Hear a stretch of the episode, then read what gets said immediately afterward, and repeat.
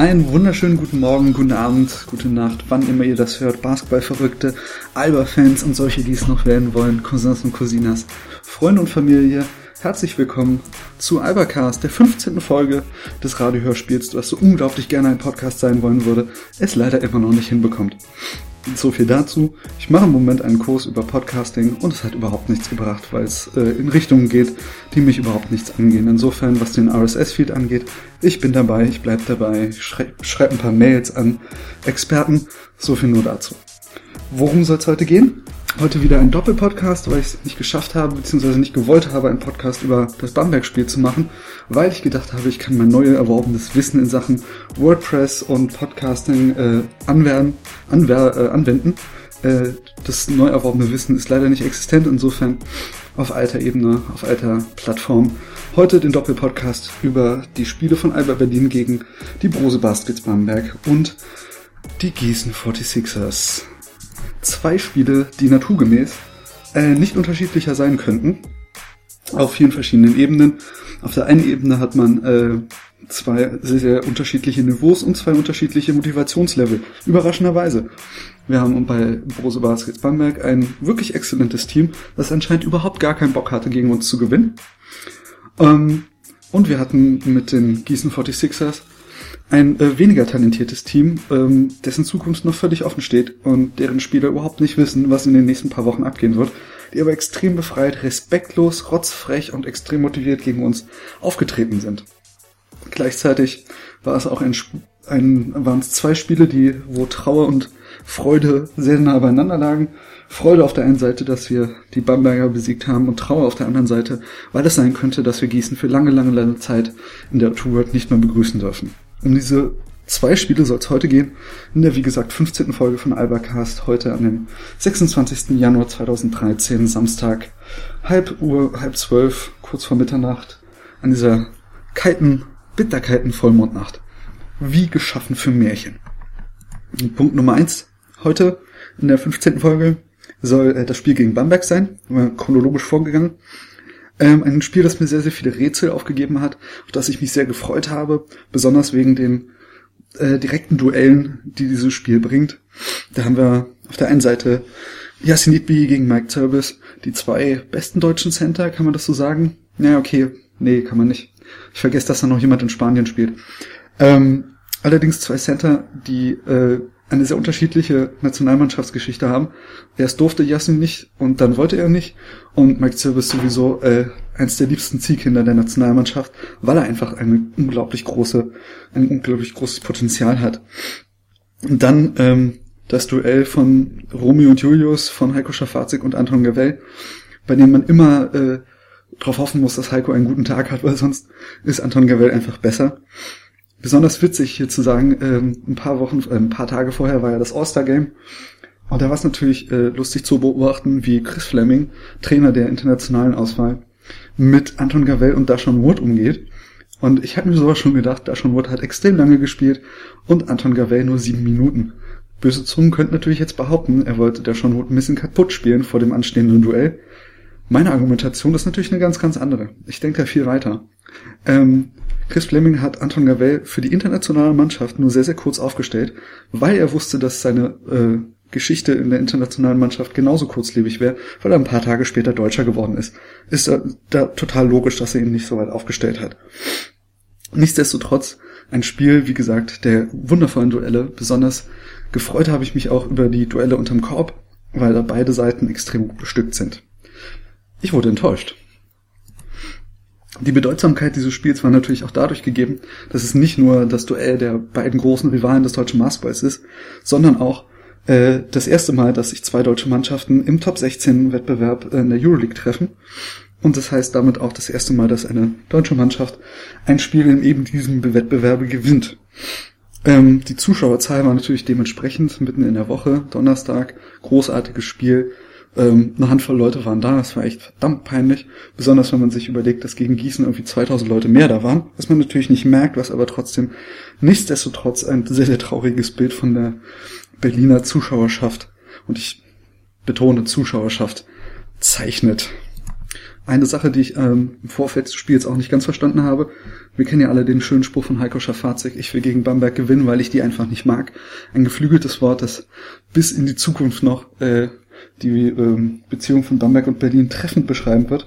Ein großes Banner hing im Bamberger Fanblog, wo drauf stand, weil wir euch mögen. Äh, es kann natürlich in viele verschiedene Facetten interpretiert werden. Ähm, ob es ironisch war, ob es Fans Respect Fans war, ob die Bamberger Mannschaft gemeint war. Kann man sich jetzt aussuchen. Ich kenne keine Spiel, äh, kenne keine Stimmen dazu. Ich habe niemanden gefragt dazu. Insofern lasse ich das einfach mal zur freien Interpretation im Raum. Ähm, wie auch immer, das Spiel hat schön angefangen. ähm, es gab sehr, sehr viele Scoring, sehr, sehr hohe Quoten auf beiden Seiten in den ersten paar Minuten. Bamberg hat schön äh, frühe Blöcke gespielt, auch im ähm, beim, bei den Einwürfen, was mir sehr, sehr früh aufgefallen ist, die spielen halt wirklich sehr, sehr intelligent. Nichtsdestotrotz ist Alba ziemlich schnell davon gezogen. Ähm, was unter anderem daran lag, dass Bamberg, ähm, wie ich fand, auch ein bisschen komisch verteidigt hat. Also nicht mit der absoluten Konsequenz verteidigt hat. Erstens. Zweitens, dass sie nicht oft die Würfe genommen haben, die ihnen zugestanden waren durch äh, gutes Herausspielen, sondern ähm, auch ab und zu mal einen Wurf einfach verweigert haben und den Ball verloren haben. Die Turnover-Zahlen habe ich jetzt nicht präsent, aber das war mein Eindruck aus dem ersten Viertel. Wo ich allerdings nicht enttäuscht wurde im ersten Viertel, war das Duell Yassin Itbihi gegen Mike Zirbis, was sowieso äh, im ersten Viertel schon sich angedeutet hat, wer da als Sieger hervorgehen würde. Ähm, Yassin hat einmal wunderschön aufgepostet gegen äh, Mike Zirbis und hat gegen ihn einen sehr, sehr schönen Leger mit natürlich seinem obligatorischen Pumpfake vorher abgelegt. Danach ähm, gleiche Situation, wieder im 180-Grad-Winkel zum Korb von der Seite kommt, aufgepostet. Allerdings nicht in ihn reingestiegen, sondern mit so einer Art abgekappten Fadeaway gegen ihn abgeschlossen. Zwei wunderschöne Sequenzen zu sagen, hm, wie willst du mich jetzt verteidigen? Ich habe viel zu viel Waffen gegen dich. Das kannst du nicht. Dagegen dazu noch einen sehr schönen Rebound gegen Itbihi geholt im Kampf. Großartiges Viertel für Yasin Itbihi in diesem direkten Duell gewesen. Ähm, ein Trend, den ich letztes Mal schon angesprochen habe, als es um äh, Euroleague und Alba Berlin ging, hat sich fortgesetzt, ein positiver Trend, und zwar, dass in der Defensive wieder ein bisschen mehr gebissen wird. Das hat mir in den Wochen zuvor sehr, sehr stark gefehlt. Alba ist eng an die äh, Leute rangegangen, hat auch abseits vom Ball sehr aggressiv gedrückt, geschoben, ähm, am Rande der Legalität gearbeitet und so muss man gegen ein Top-Team auch verteidigen. Das hat mir sehr, sehr gut gefallen vom ersten Viertel an. Hat sich ein bisschen äh, abgeschwächt dann, aber im ersten Viertel noch sehr, sehr ähm, dominant verteidigt. Sherwood Ford hat seine erste Duftmarke gesetzt, hat einen wunderbaren Block, ähm, hat einen Wurf geblockt, nach alter Sherwood Ford Manier, aber ansonsten ziemlich, ziemlich schwach, ziemlich blass, viel zu viel geworfen. Die Dreier sind gefallen, ähm, auf Alber Seite, sowohl äh, auf Alber Seite als auch von Bamberger Seite. Äh, John Goldsberry mit zwei Dreiern im ersten Viertel. Nichtsdestotrotz ist das erste Viertel 26 zu 14 für uns ausgegangen. Hat erstmal Lust auf mehr gemacht und doch ein bisschen verwundert zurückgelassen, was die Bamberger da abgeliefert haben. Im zweiten Viertel ähm, lief es ein wenig schlechter für Alba. Ähm, Bamberg hat viel besser verteidigt, hat auch ein bisschen mehr Selbstbewusstsein im Abschluss gesucht. Zeitweise habe ich wirklich gedacht, okay, wir sehen hier Euroleague Basketball. Allerdings war ich sehr, sehr euphoriert. Andere Stimmen sprachen eher von einem etwas schlechteren Spiel. Allerdings, ähm, ja, ich war euphoriert und deswegen habe ich das Spiel sehr, sehr genossen. Das zweite Viertel ging an Bamberg, endete mit 36 zu 34. Kurzzeitig dachte ich wirklich, das Spiel könnte sehr, sehr stark kippen. Bamberg hat im zweiten Viertel auch seine Stärken äh, unterm Korb ab ausgespielt, insofern, als dass sie nicht unbedingt unterm Korb abgeschlossen haben, aber viele Verteidiger gezogen haben im 1 gegen 1 und zum Teil dann auch im 1 gegen 2, so dass sie die Außenschützen besser in äh, Szene setzen konnten. Inside-Out-Spiel hat sehr, sehr viel besser funktioniert im zweiten Viertel. Ähm, was die Dreierverteidigung angeht, hat aber, äh, glaube ich, ein bisschen den Ernsthaft, äh, die Ernsthaftigkeit der Sache erkannt. Ähm, die Rotation an der Dreierlinie entlang äh, funktionierte viel besser. Die Leute standen auch, also die Alba-Verteidiger standen auch relativ ähm, also im Vergleich zu den letzten Spielen weiter außen, haben gut rotiert, aber dann in der Konsequenz es nicht durchgezogen. Das heißt, wenn der Sean Wood dann am Ende vor dem Mann stand, der einen Dreier werfen wollte, hat er ihn richtig, richtig angegangen. Die Rotation war da, er war da, der Sean Wood war da, aber ähm, als dann, ich glaube, Jacobson den Dreier genommen hat, hat er schon wohl keine Anstalten gemacht, den verteidigen zu wollen. Da war keine Hand oben, keine Hand im Gesicht. Blocken geht er ja sowieso nicht, aber ähm, in der Konsequenz dann leider Gottes ungenügend. Bostian Nachbar hat äh, in dem zweiten Viertel ein paar sehr, sehr schöne Aktionen gegen Dion Thompson ähm, abliefern können, der gegen ihn ab und zu etwas blass aussah. Da hat man schon die fehlende Verteidigung gemerkt. Dion Thompson hat es ein ums andere Mal nicht geschafft, vor ihm zu bleiben, ähm, als Bostian Nachbar den Korb, attack Entschuldigung, Korb attackiert hat. Dadurch äh, entstand ein End One und er hat den zwei Fouls, glaube ich, angehangen im zweiten Viertel. Da sah Thompson nicht gut aus. Einer der Gründe, warum das Spiel zum Pausentee dann doch enger wurde. Das dritte Viertel begann auch wenig vielversprechend für Alba. In der Entscheidungsfindung in der Offensive ähm, war Alba nicht entschlossen genug. Ähm, um gute Wurfpositionen sich zu arbeiten und wenn die dann arbeitet wurden, wie Bamberg in der ersten, im ersten Viertel nicht genug Selbstvertrauen, um diese gut ausgespielten Möglichkeiten dann auch zu verwandeln. Das ist allerdings gekippt. Ähm, dadurch, dass einfach dieses, diese Konsequenz wiedergefunden wurde in der Offensive, dass auch mal ein bisschen sehr getraut wurde, äh, gute Abschlüsse dann auch tatsächlich zu verwandeln. Ähm, mehrere gute Angriffe ausgespielt, hintereinander. Bamberg schnell hinter sich gelassen. Ähm, Bamberg stand am Anfang des dritten Viertels noch sehr, sehr gut in den Passwegen. Haben sie dadurch gelöst, dass sie dann nicht mehr so weit nach innen gepasst haben, sondern eher an der Dreierlinie entlang und dann rein. Itby hat einen schönen langen Zweier genommen. Tjedovic mit einem Dreier. Ähm, Albert Mirais mit einem blöden dritten Foul. Ähm, ja, genau. Und dann nach sechs Minuten auf elf Punkte abgezogen. Ich wollte das noch nicht so ganz glauben, aber trotzdem äh, in der Defensive auch sehr, sehr schön gestanden. Bamberg hat einfach keinen Weg gefunden gegen uns. Das Spiel lief dann allerdings so gut für uns, dass wir noch die Muße hatten, Sven Schulze ein, einwechseln zu können, der dann das auch gedankt hat mit einem Foul gleich im ersten, in der ersten Verteidigungssequenz. Äh, auch ein kleiner Theme Alert, weil das so eine Sache ist, die mich im Moment an Sven Schulze extrem stört. Auch bei dem Gießen-Spiel heute, aber dazu komme ich später. Das Ende vom Lied des dritten Viertels. Ähm, Bamberg mit einer Zweierquote von 8 von 29. Damit sind wir ins vierte Viertel gegangen. Beim Stand von 64 zu 47. Da waren der Drops eigentlich auch schon gelutscht. Bamberg verließ sich immer mehr und wie ich fand auch immer frustrierter auf den Wurf von draußen. Ähm, haben auch kurzzeitig sehr, sehr klein gespielt mit Gibson, Tada und Goldie. Ähm, okay, das war ein Spitzname, Goldsberry. Ähm, ja, das war eine spannende Sache, habe ich von Bamberg jetzt noch nicht so gesehen. Ähm, vielleicht interessant, mal in der Zukunft darauf zu achten, ob das ein Mittel ist, zu dem sie weiter äh, greifen. Ich will nicht viel zu viele Worte über das vierte Viertel äh, verlieren. Da war, wie gesagt, eigentlich schon alles im Kasten. Äh, Itby nochmal mit zwei wunderschönen Sequenzen. Äh, richtig gute Defense gegen Service und äh, auf der Defensivseite einen stark erkämpften Defensivrebound. Und dann gab es eigentlich nur noch Dagger. Djedovic einmal mit schönen Dribbeln vor dem Mann einfach ins Gesicht abgezogen zum 73-56. Dann noch einmal von Zach Morley, dann noch einmal von Wood.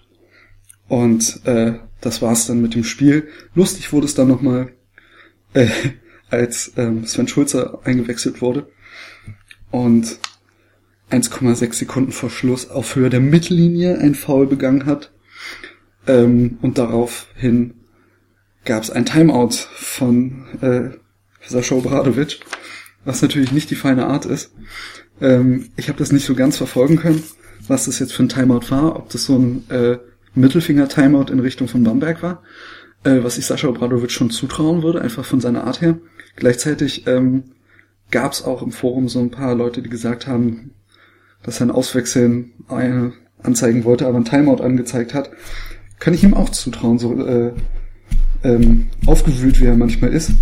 Wie auch immer, lustige Aktion, nochmal zwei Freiwürfe und Dann äh, Albert Miralles mit dem Dreier. Eigentlich sollte man das am Anfang dieses Podcasts sagen. Das Spiel endete mit einem Dreier von Albert Miralles. Der Typ kann noch nicht mehr Freiwürfe werfen. Aber in so einem schönen Spiel kommt es auch mal vor, dass ein Bigman wie Albert Miralles den Buzzerbeater von der Dreierlinie versenkt, um einfach noch die Kirsche oben drauf zu packen. Herrlich. Jedoch, um äh, mal etwas allgemeiner auf das Spiel zurückzublicken, wie schon gesagt, ich werde nicht so ganz schlau draus. Ich habe Bamberg jetzt zweimal live gesehen in der O2 World. Ähm, einmal, glaube ich, äh, auf Sport 1. Da haben sie jetzt auch nicht so unglaublich bombastisch gespielt, aber drei Spiele aus einer Saison ist natürlich keine Sample Size.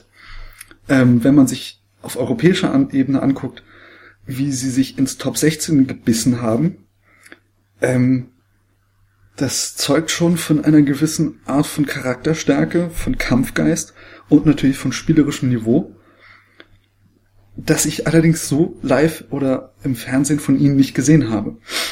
Insofern ist es eventuell einfach eine Mannschaft wie Alba im Moment, die äh, Höhen, aber auch Tiefen hat und gegen manche Mannschaften einfach auch nicht klarkommt, in diesem Fall gegen uns. Oder sie haben die gesamte Sache wirklich nicht so ernst genommen. Wenn man sich anhört, was ähm, Chris Fleming nach dem Spiel gesagt hat, das hörte sich auch äh, relativ ähm, verständnislos an. Also er, er hat irgendwas gesagt von, er, er versteht es nicht, was da abgelaufen ist. Er versteht nicht, wie äh, da die Emotionen fehlen konnte, die das Selbstvertrauen fehlen konnte gegen eine Mannschaft wie Alba Berlin, solche schön herausgespielte äh, Würfe einfach nicht zu nehmen.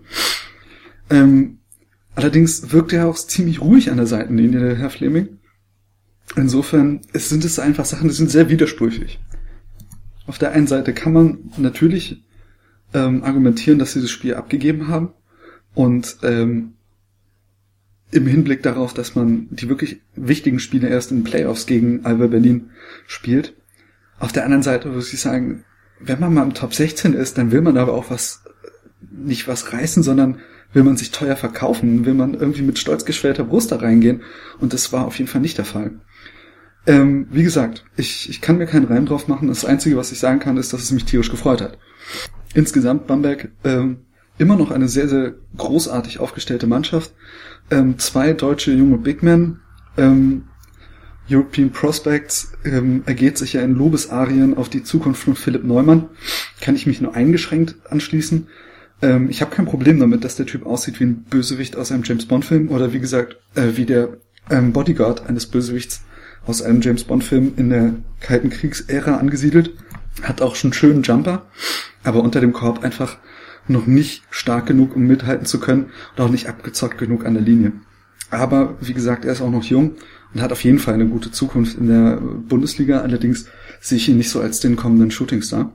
Anders natürlich Zirbis. Ich bin großer Fan von Zirbis.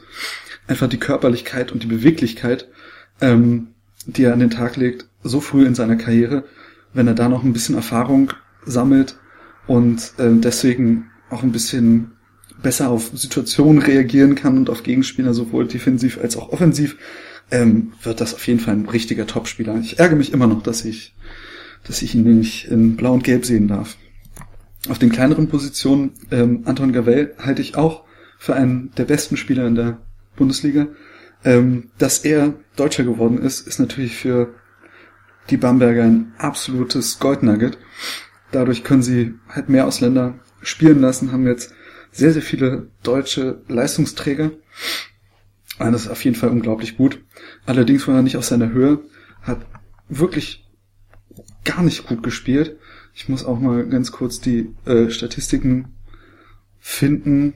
Anton Gavel hat 30 Minuten gespielt, 6 Punkte nur gehabt, 3 Assists gegenüber seinem äh, seiner Bromance-Partner Heiko Schafazik mit 14 Minuten 9 Punkten, ein von zwei Dreiern und zwei Assists. Also da, äh, die Runde geht auch an Alba in diesem Duell. Schön auch zu sehen, dass Nijajidovic seinen Aufwärtstrend immer weiter bestätigt und immer konstanter seinen Dreier trifft. Drei von sechs in diesem Spiel. Sowieso von der Dreierlinie wird Alba geht, geht aufwärts. Irgendwann, wenn mir mal richtig langweilig ist, mache ich auch mal eine kleine äh, Kurve und stelle die ins Internet, weil ich glaube, dass es ein Trend ist, der ähm, wirklich stark erkennbar ist. Also da wird anscheinend gearbeitet dran.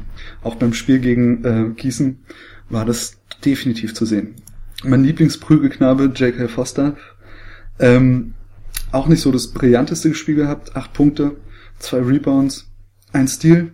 Äh, von den Statistiken her gar nicht mal schlecht.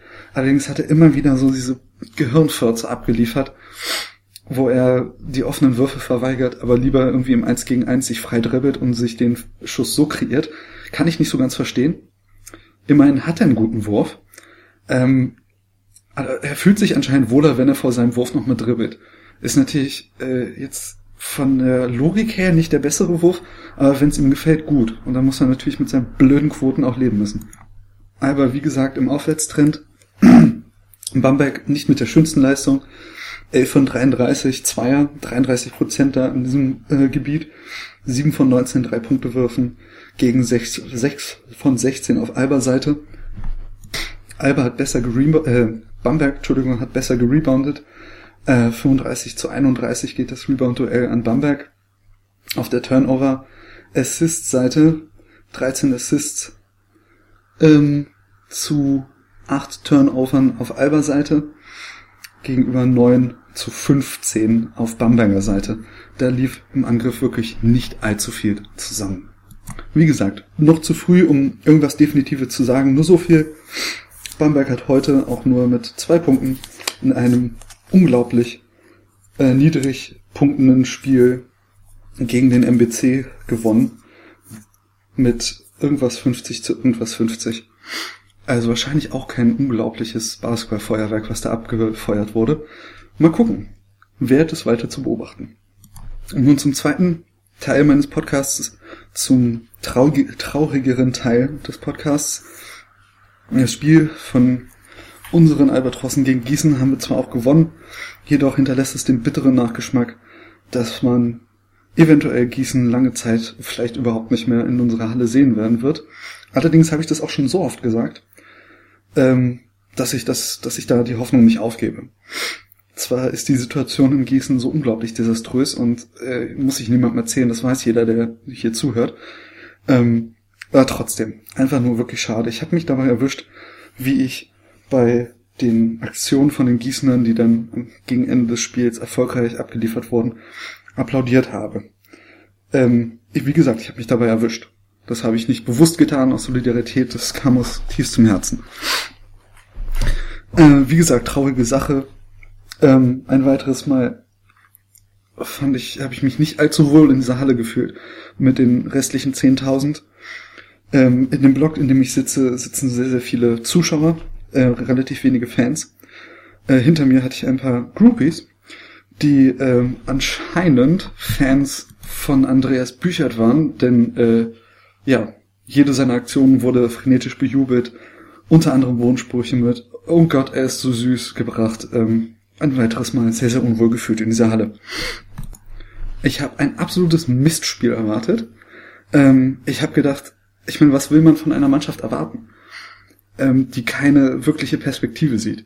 Ich meine, wofür spielt man denn, wenn man nicht weiß, ob man nächste Saison noch existiert oder in welcher Form man noch existiert, wenn man null Chancen auf Playoffs hat, noch nicht mal das, äh, wenn man gegen den Abspiel, Abstieg kämpft, ohne zu wissen, ob man die, äh, ob man die Liga halten kann. Kurz gesagt, wie soll man spielen, wenn die Zukunft des Vereins nicht in seinen eigenen Händen liegt, sondern von irgendwelchen Vollpfosten, die keine Ahnung von der Liga haben, ähm, und Entscheidungen getroffen haben auf wirtschaftlicher äh, und auf sportlicher Ebene, die kein vernünftig denkender Mensch, der ein bisschen mehr als zwei labbrige Brötchenhälften in seinem Kopf herumträgt, verstehen kann. Ich bin eigentlich durch, damit mich darüber aufzuregen, wie mit diesem Verein. Er wird ja immer Liga-Dinosaurus genannt. Nein, ich nenne es Liga-Legende. Dinosaurier sind ausgestorben, Legenden sterben nie. Ähm, wie mit dem umgesprungen, äh, umgesprungen wird. Es ist einfach, nee, es ist kein, es ist, es ist eine Schande. Es ist eine verdammte Schande einfach nur. Insofern hätte ich es ihnen nicht verdenken können, hätten sie einfach sehr, sehr schlecht gespielt. Das Gegenteil war der Fall. Sie haben richtig respektlos gespielt gegenüber Alba Berlin. Sie haben äh, mit stolz geschwellter Brust angespannten Bizeps und zwei ausgestreckten Mittelfingern gegen uns angetreten. Und dafür großen Respekt an die Jungs von Gießen. Ähm, Im ersten Viertel besonders hervorzuheben hat sich auch durchs ganze Spiel gezogen das Urgestein LW of China. Ein unglaublich wunderschöner, wunderschön spielender Center. Ähm, ob er jetzt wunderschön ist oder nicht, darüber erlaube ich mir mal kein Urteil. Immer wieder total abgezockt, äh, mit butterweichen Post-Moves, mit einem wunderschönen Hakenwurf und ähm, ja, einfach total toll gespielt. Alba auf der anderen Seite ähm, nicht so ganz motiviert, vielleicht auch ein bisschen müde, vielleicht äh, respektlos auf eine Art, dass man sagt, man muss sich nicht anstrengen. Jedoch gegen Gießen im ersten Viertel auch mal in Rückstand geraten mit 12 zu 16. Ähm, Deshaun Wood hat super gespielt, hat zwei Dreier im ersten Viertel getroffen, um uns ein bisschen über Wasser zu halten. Allerdings, wie gesagt, nach fünf Minuten stand es 12 zu 16, wo ich auch dachte, okay, was soll das jetzt? In der Offensive lief nicht viel zusammen. Äh, lief richtig schleppend, unglaublich langsam. Das, was uns gerne auszeichnet, schnelle Pässe, damit die Defense verwirren, das hat überhaupt nicht funktioniert. Ähm, und ein wunderschönes Beispiel davon, dass äh, Albert Mirales, der gerne viel fault, ähm, diese Fouls manchmal tatsächlich nicht unbedingt sehr bewusst macht, denn er hat einen Foul beim Wurf gemacht gegen Avi Ovcina, wenn mich nicht alles täuscht, was so ein unglaubliches Foul war. Er hat zwar die Arme hochgehoben, aber er ist ihm halt total in den Lauf gesprungen, in den Korbleger gesprungen. Danach ist er zum Schiri gegangen und hat äh, wild gestikuliert mit den Armen nach oben. Ich habe doch die Arme nach oben gehabt, Schiri. Aber wo man sagen muss, ja, hattest du. Äh, trotzdem hast du ihn getackelt und das ist ein Foul. Ey, ich mag Albert Mirales sehr, aber das so eine äußerst amüsante Szene anzugucken. Gießen jedoch, ähm, wie schon gesagt, begann das Spiel mit einem LA und so respektlos ging es weiter. Das erste Viertel endete 25 zu 20, weil Albert dann doch noch ein paar Würfe besser treffen kann als Gießen. Im zweiten Viertel, ähm, wie schon angesprochen, ähm, kam Sven Schulze ins Spiel. Von Sven Schulze mag man erhalten, was man will, persönlich. Ähm, ich mag den Kerl total gerne, es ist super sympathisch. Ähm, für seine knallharte Defense äh, berühmt und bekannt und auch gefürchtet. Ähm, allerdings in letzter Zeit kommt es mir vor, als wenn er nicht mehr wirklich versuchen würde, Defense zu spielen, sondern gleich aufs Foul geht. Ich kann mir das auch nicht so ganz erklären, weil er ein willensstarker Mann ist. Ähm, ja, aber in letzter Zeit fault er eigentlich nur noch in Situationen, wenn er den ballführenden Spieler vor sich zu äh, stehen hat. Keine Ahnung, ob das ein Trend ist. Ich hoffe nicht. Ein anderer Trend, den man beobachten konnte, auch schon äh, in einer Situation im Bamberg-Spiel, wo ich es für einen Zufall gehalten habe, allerdings im Gießen-Spiel heute zweimal der Fall gewesen, ähm, dass J.K. Foster gegen seinen Gegenspieler so ein bisschen in den Low-Post geht und versucht ihn unter dem Korb zu schlagen durch seine Physis. Hat zweimal heute geklappt in Gießen gegen Sasai, glaube ich. Aber ähm, hat nicht schlecht ausgesehen, nicht unbedingt kontrolliert, aber hat funktioniert. Naja, wenn das ein Trend ist, warum nicht? Ich find's toll. Wenn äh, kleine Spieler gegen ihre kleinen äh, Gegenspieler in den Low Post gehen, das schafft viele Möglichkeiten. Ich meine, wir haben die Big Men, die äh, perspektivisch gesehen ihre ähm, Mitteldistanzwürfe treffen können, im Besonderen Yassin Idbi und Dion Thompson. Und wenn er in den Low Post geht, und dort einen schwächeren, körperlich schwächeren Gegenspieler annimmt, kann er vielleicht einen zweiten Verteidiger ziehen. Wer weiß. Auf jeden Fall eine Option für die Zukunft. Eventuell. Das zweite Viertel war insgesamt äh, ein ziemlich unterhaltsames Viertel. Es gab zwei wunderschöne LA-Oops. Einmal ähm, Dashawn Wood auf Zach Morley mit einem Korbleger und einmal von Djedovic auf Albert Mirales, der ihn gedankt hat. Sowieso ein exzellentes Spiel von Albert Mirales gewesen. Ähm, Elvi Ovcina hat ein schnurstracks Kerzen, nee, nicht Kerzen gerade, sondern einen horizontalen Eleoop geworfen, äh, Eleoop, sage ich schon, Entschuldigung, einen Hookshot abgeliefert, der wie ein Lineal in einer nicht existenten Flugkurve den Korb gefunden hat. Wirklich ein überragender Mann. Wirklich Spaß, ihm zuzuschauen. Und insgesamt sowieso exzellent effektiv für Gießen. Eine andere Frage, die ich mich noch gestellt habe, äh, eine überraschte Frage ist, Wer zum Geier ist Andreas Büchert? Ähm, besonders im zweiten Viertel hat er angefangen, richtig gut zu spielen, hat einen wunderschönen Block abgeliefert und äh, hat das Viertel, glaube ich, beendet mit sieben Punkten. Ah, exzellent. In die Pause gegangen sind wir von Albers Seite nicht unbedingt zufriedenstellend mit 42 zu 35. Ähm, Alba hat vier von zehn Dreier geworfen. Auch schon mal, wie gesagt, ein Trend eventuell. Wie gesagt, ich möchte das nicht beschreien, ich, ich freue mich nur und ich hoffe, dass das weitergeht. Wenn das äh, nämlich so weitergeht, dann haben wir die letzte Waffe, die uns noch fehlt, um wirklich eventuell ernsthaft um die Meisterschaften mitspielen zu können. Vorsicht ist geboten, wenn man sowas sagt, trotzdem. Im dritten Viertel hat Alba sich gesagt, fangen wir mal an zu spielen. Ähm, hat angefangen in der Defense ein bisschen zu pressen, was wir auch häufig gesehen haben, was wahrscheinlich aber deswegen nicht durchzuziehen war, weil es einfach sehr viel Energie kostet. J.K. Foster hat seinen üblichen freien Dreier ver, äh, verweigert, stattdessen seinen Mann mit ein paar Dribbel, mit ein paar Dribbles ausgetanzt und seinen Stepback versemmelt, äh, nicht versemmelt, sondern verwandelt. Ähm, die Dreier-Defense jedoch äh, ließ wieder zu wünschen übrig. Der sonst nicht für seine Drei-Punkte-Würfe bekannte Ahmed Sasai hat einen Dreier verwandelt, was Sascha Obradovic dazu brachte, seine Lebenserwartung um mindestens fünf Jahre zurück zu äh, beordern. Was der Mann an der Linie macht, sieht einfach nicht gesund aus. Gott sei Dank war er mal Sportler und ernährt sich bestimmt gesund.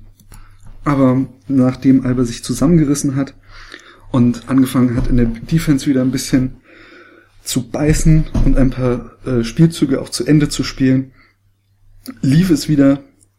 Ähm, das Viertel endete 48, äh, 58 zu 51. Einfach nur deswegen, weil Gießen wirklich respektlos gespielt hat und mit sehr, sehr viel Selbstvertrauen schöne Würfe ähm, gegen den Mann zum Teil auch verwandeln konnte. Das vierte Viertel war leider Gottes für Gießen nicht allzu schön. Die wurden einfach müde, äh, Alba zu tief aufgestellt, mit etwas frischeren Beinen. Ähm, Djedovic etwas bocklos in der Defensive. Äh, er ist noch jung und ich glaube, es ist für ihn ein bisschen fancier, wenn er in der Offensive seine Leistung bringt. Aber Sascha Obradovic hat auch schon deutliche Worte gefunden für die defensiven Löcher, die Djedovic dazugelassen hat. Ein ums andere Mal. Eine wunderschöne Szene im vierten Viertel, als Alba schon stark am Laufen war.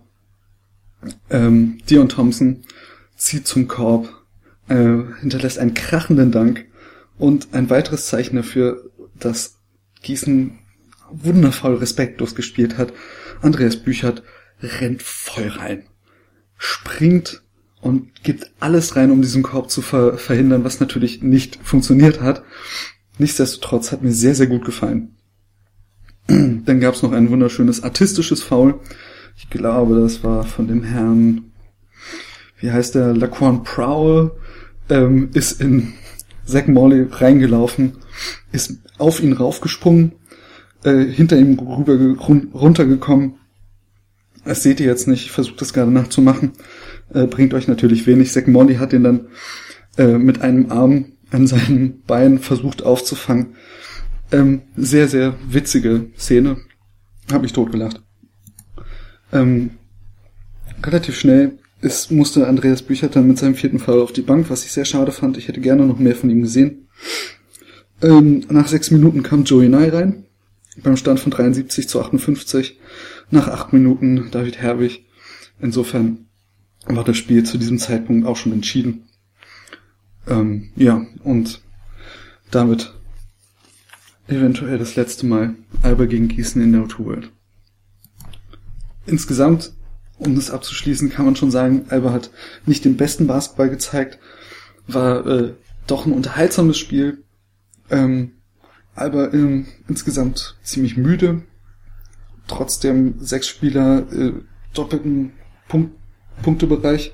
J.K. Foster, Heiko Schafazik, Miralles, Deshaun Wood, Jedovic und Thompson. Auf Gießener Seite Elvi Ovcina mit einem Bombenspiel, 19 Punkte, ein Effektivitätswert von 28, 4 von 4 Zweiern, ähm, Entschuldigung, 6 von 8, 1 von 6 Dreier nur, 9 Rebounds, 8 Assists. Pervers gutes Spiel von ihm. Das ist unglaublich. Center sind echt wie Weine. Und zwei andere Leute, die ich hervorheben will. Ahmad Jazazai, äh, Ur-Berliner, absolut respektloser Spieler.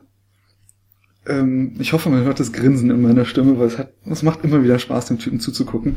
Was ich an ihm mag, ist, dass er nicht der Zocker ist, äh, nachdem er aussieht. Also er, er, er dribbelt geil, äh, er hat so ein paar Streetball-Moves drauf.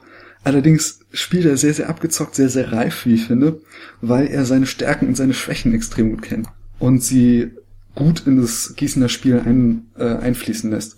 Er weiß, dass er nicht der beste Werfer ist.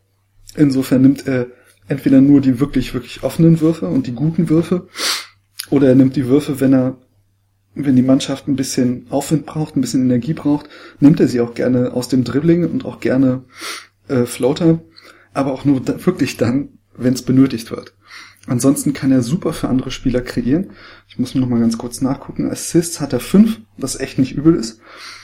Ähm, allerdings waren da auch sehr, sehr viele Anspiele dabei, die nicht verwandelt wurden oder die zu einem Foul geführt haben. Das heißt, da gibt's noch eine sehr, sehr helle Ziffer hinter, der fünf, hinter den fünf Assists.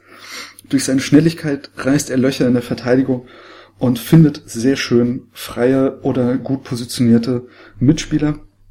Er hat in dem Spiel auch nicht übel getroffen, was eigentlich nicht seine Stärke ist, aber Alba hat ihm auch sehr viel Raum gelassen. Äh, weil wir dachten, dass er nicht werfen kann oder weil wir einfach faul waren, weiß ich nicht. Ich würde eher auf Letzteres tippen, denn in der Defense waren wir heute ziemlich faul. Auf zuletzt möchte ich Andreas Büchert äh, ansprechen, weil er mich sehr stark beeindruckt hat und weil ich vorher nicht wusste, wer das ist. Ähm, natürlich, man muss wissen, ich bin ein Hippie irgendwie, ich sehe immer das Beste in den Menschen und deswegen sehe ich das Beste auch nur im Spiel. Na klar, sah er manchmal im Low Post einfach aufgrund seiner fehlenden physischen Präsenz gegen Leute wie J.K. Foster, der ihn gefressen hat, oder Albert Mirales genauso schlecht aus. Jedoch äh, athletisch schnell, mit einer guten, mit einer guten Vertical, er ist, er ist ein guter Springer, äh, sehr mutig, sehr selbstbewusst, 13 Punkte abgeliefert, ähm, davon neun Freiwürfe, kann Fouls ziehen, sieben Rebounds, äh, drei davon offensiv. Wirklich kein schlechtes Spiel gemacht. Ähm, ich habe zu meinem Vater schon gesagt, als ich den gesehen habe, also als ich ihn spielen gesehen habe, ich habe auf ihn gezeigt und habe gesagt, das ist Sven Schulze in Jung. Unglaublich viel Energie, keine Angst, gute Verteidigung und kein schlechter Wurf noch dazu.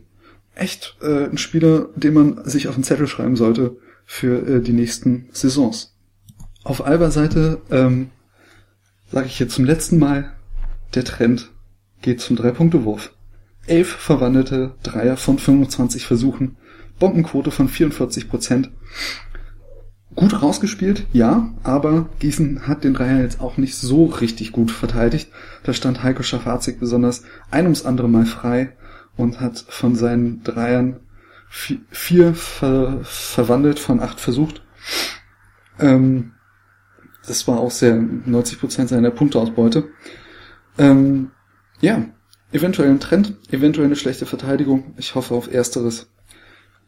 Ansonsten hervorzuheben, Rebounds ausgeglichen, 10 zu 10. Assist-Turnover-Verhältnis 16 zu 8.